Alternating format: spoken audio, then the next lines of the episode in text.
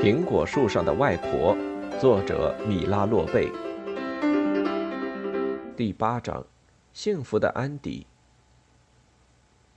星期一中午，安迪看见走廊上放着一碟子李子蛋糕，一大堆蛋糕切片层层重叠，还热的，散发着香味。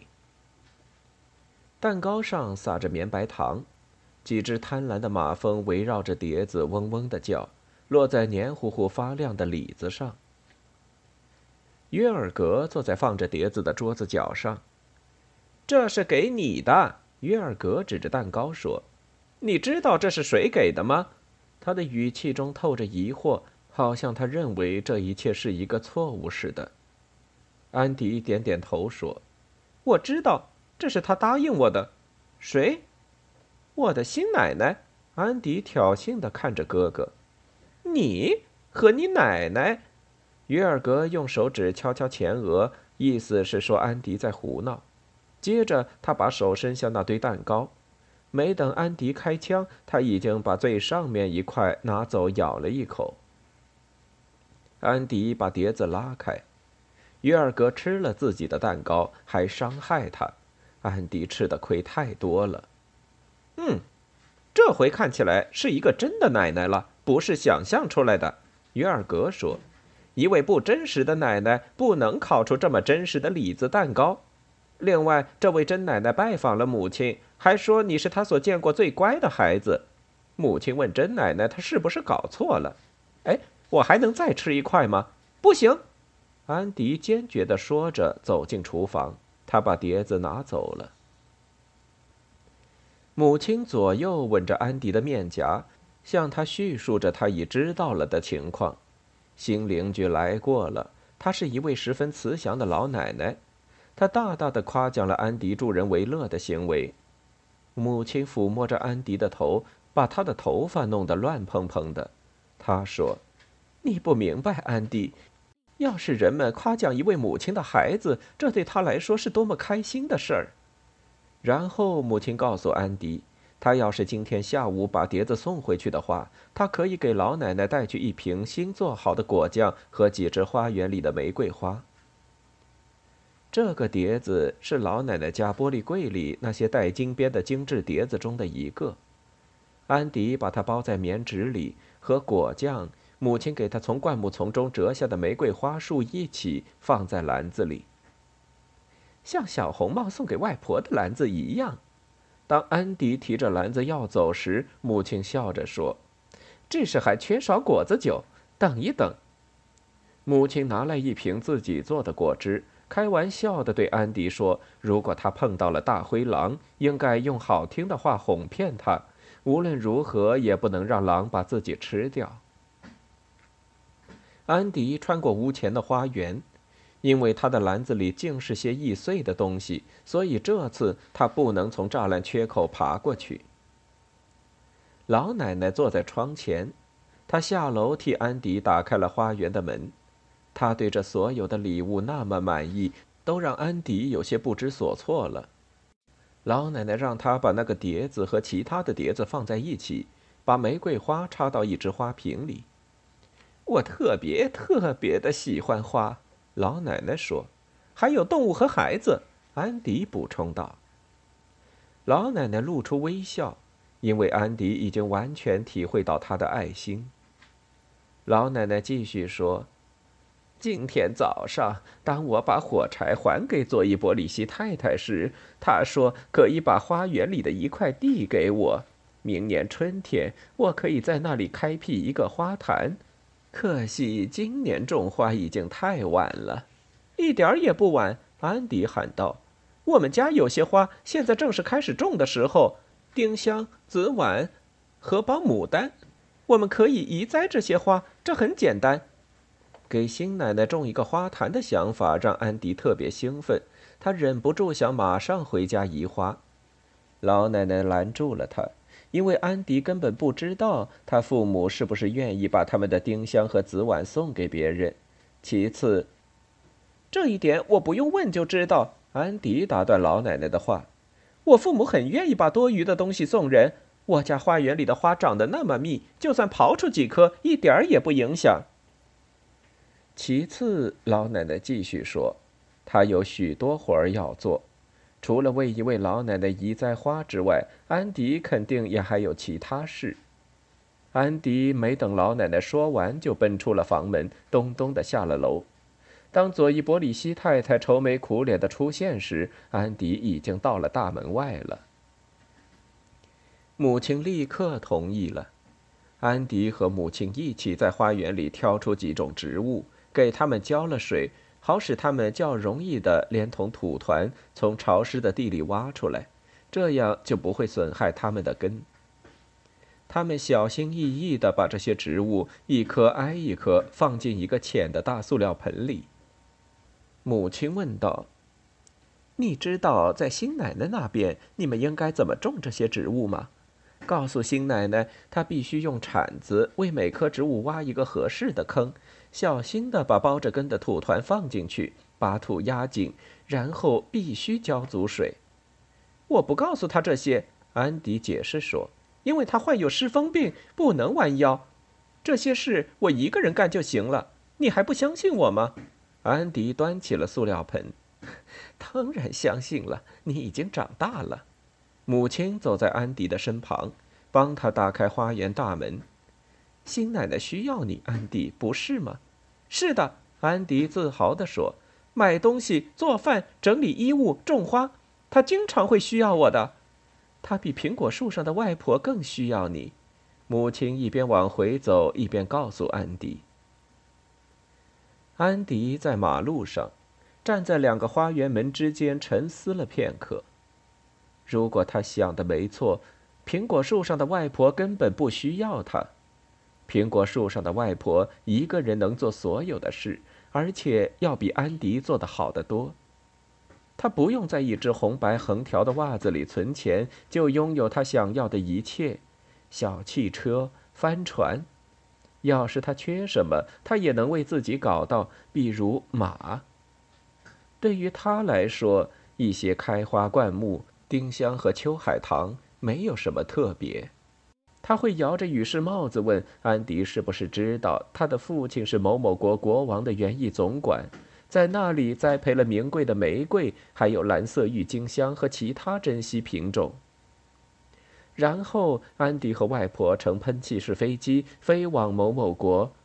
外婆就是在那里从他父亲手上继承了一座童话般神奇的美丽花园。安迪在这一片芳香扑鼻、五光十色的花朵和绿叶中，觉得手里端着几株紫菀简直是太寒碜了。幸亏老奶奶完全不同。当她看到安迪的塑料盆时，高兴地拍起手来。这么多哟，还有秋海棠！她幸福地叫起来。安迪不让他帮着移栽花，可老奶奶非要一起做不可，他们差点争吵起来。后来，安迪搬来了踏脚凳，老奶奶舒适地坐在上面，用一个小铲子挖土，安迪才同意他一起干起来。很快，这块地变成了一个漂亮的、五彩缤纷的花坛。他们在外面一圈种了有着柔和的淡青色、微红色和淡紫色的紫菀，然后是闪光的秋海棠，再往里是开着白色和粉红色花的丁香和荷包牡丹。你想不想听一个关于花的故事？老奶奶问：“是一个真实的故事呢？”还是一个想象出来的故事，是一件我自己经历的事儿。其实不是关于种花，而是关于种树。那时候呀，我还是个小姑娘，第一次听到“原始森林”这个词儿，我好奇的问：“这是什么意思呀？”我那幽默的弗兰茨叔叔说：“那是一片壮丽的大森林。”在那里到处长着钟表。我相信了他的每句话。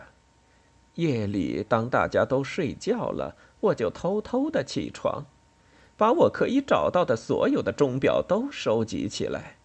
我父亲用一条链子戴在坎肩口袋里的银表，我母亲的手表，厨房里闹钟表都拿到了花园里，挖了一些洞，把这些钟表整整齐齐的放进去，然后把土铲到上面，用脚踩实，拿喷壶浇足了水，又回去睡觉了。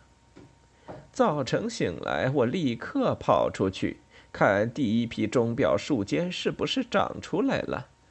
这时，我母亲去警察局报案，说夜里来了个小偷，把家里所有的表都偷走了。安迪根本不相信这些，种钟表？你怎么会做这么傻的事呢？原始森林？哦，写这个字时可没有哈。安迪觉得自己很聪明。后来他们没嘲笑你吗？安迪问老奶奶。他们嘲笑的很厉害。警察带来一只狗来，这只狗立刻小跑着来到花园里，在我埋下钟表的地方站住，叫起来。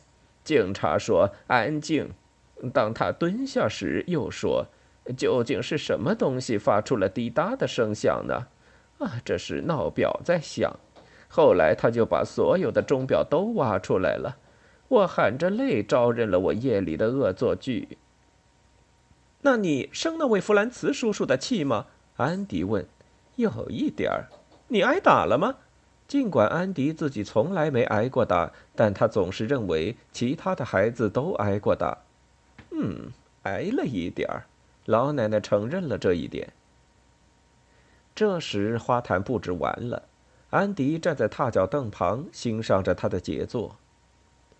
多漂亮啊！老奶奶感叹着。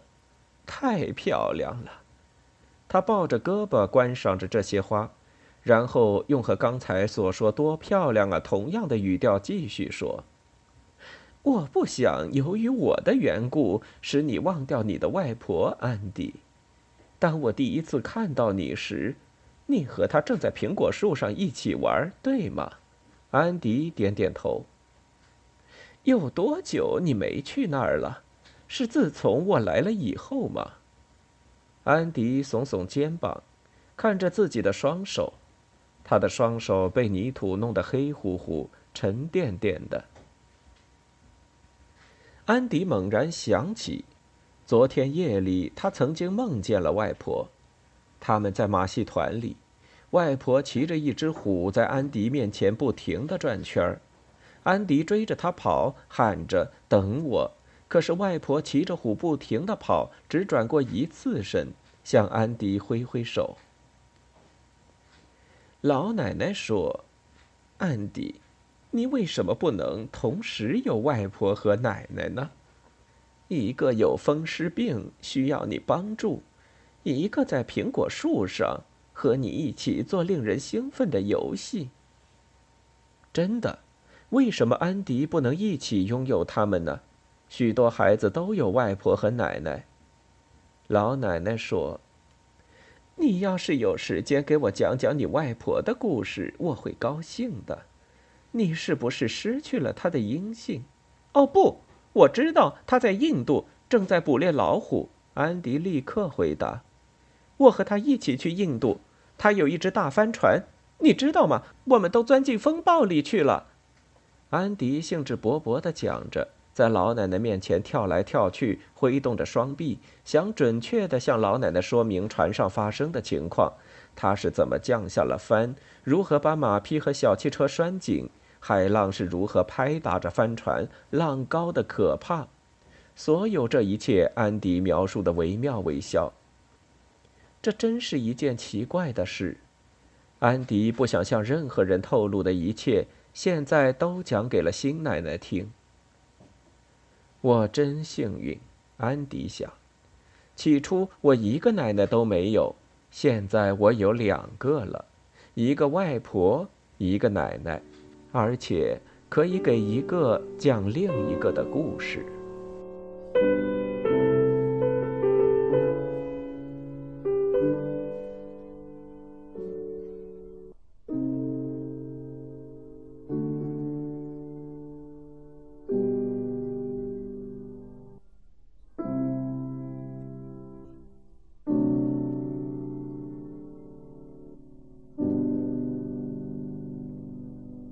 欲听完整版有声书，请关注我的微信公众号“我也读书 FM”，获得收听与更新信息。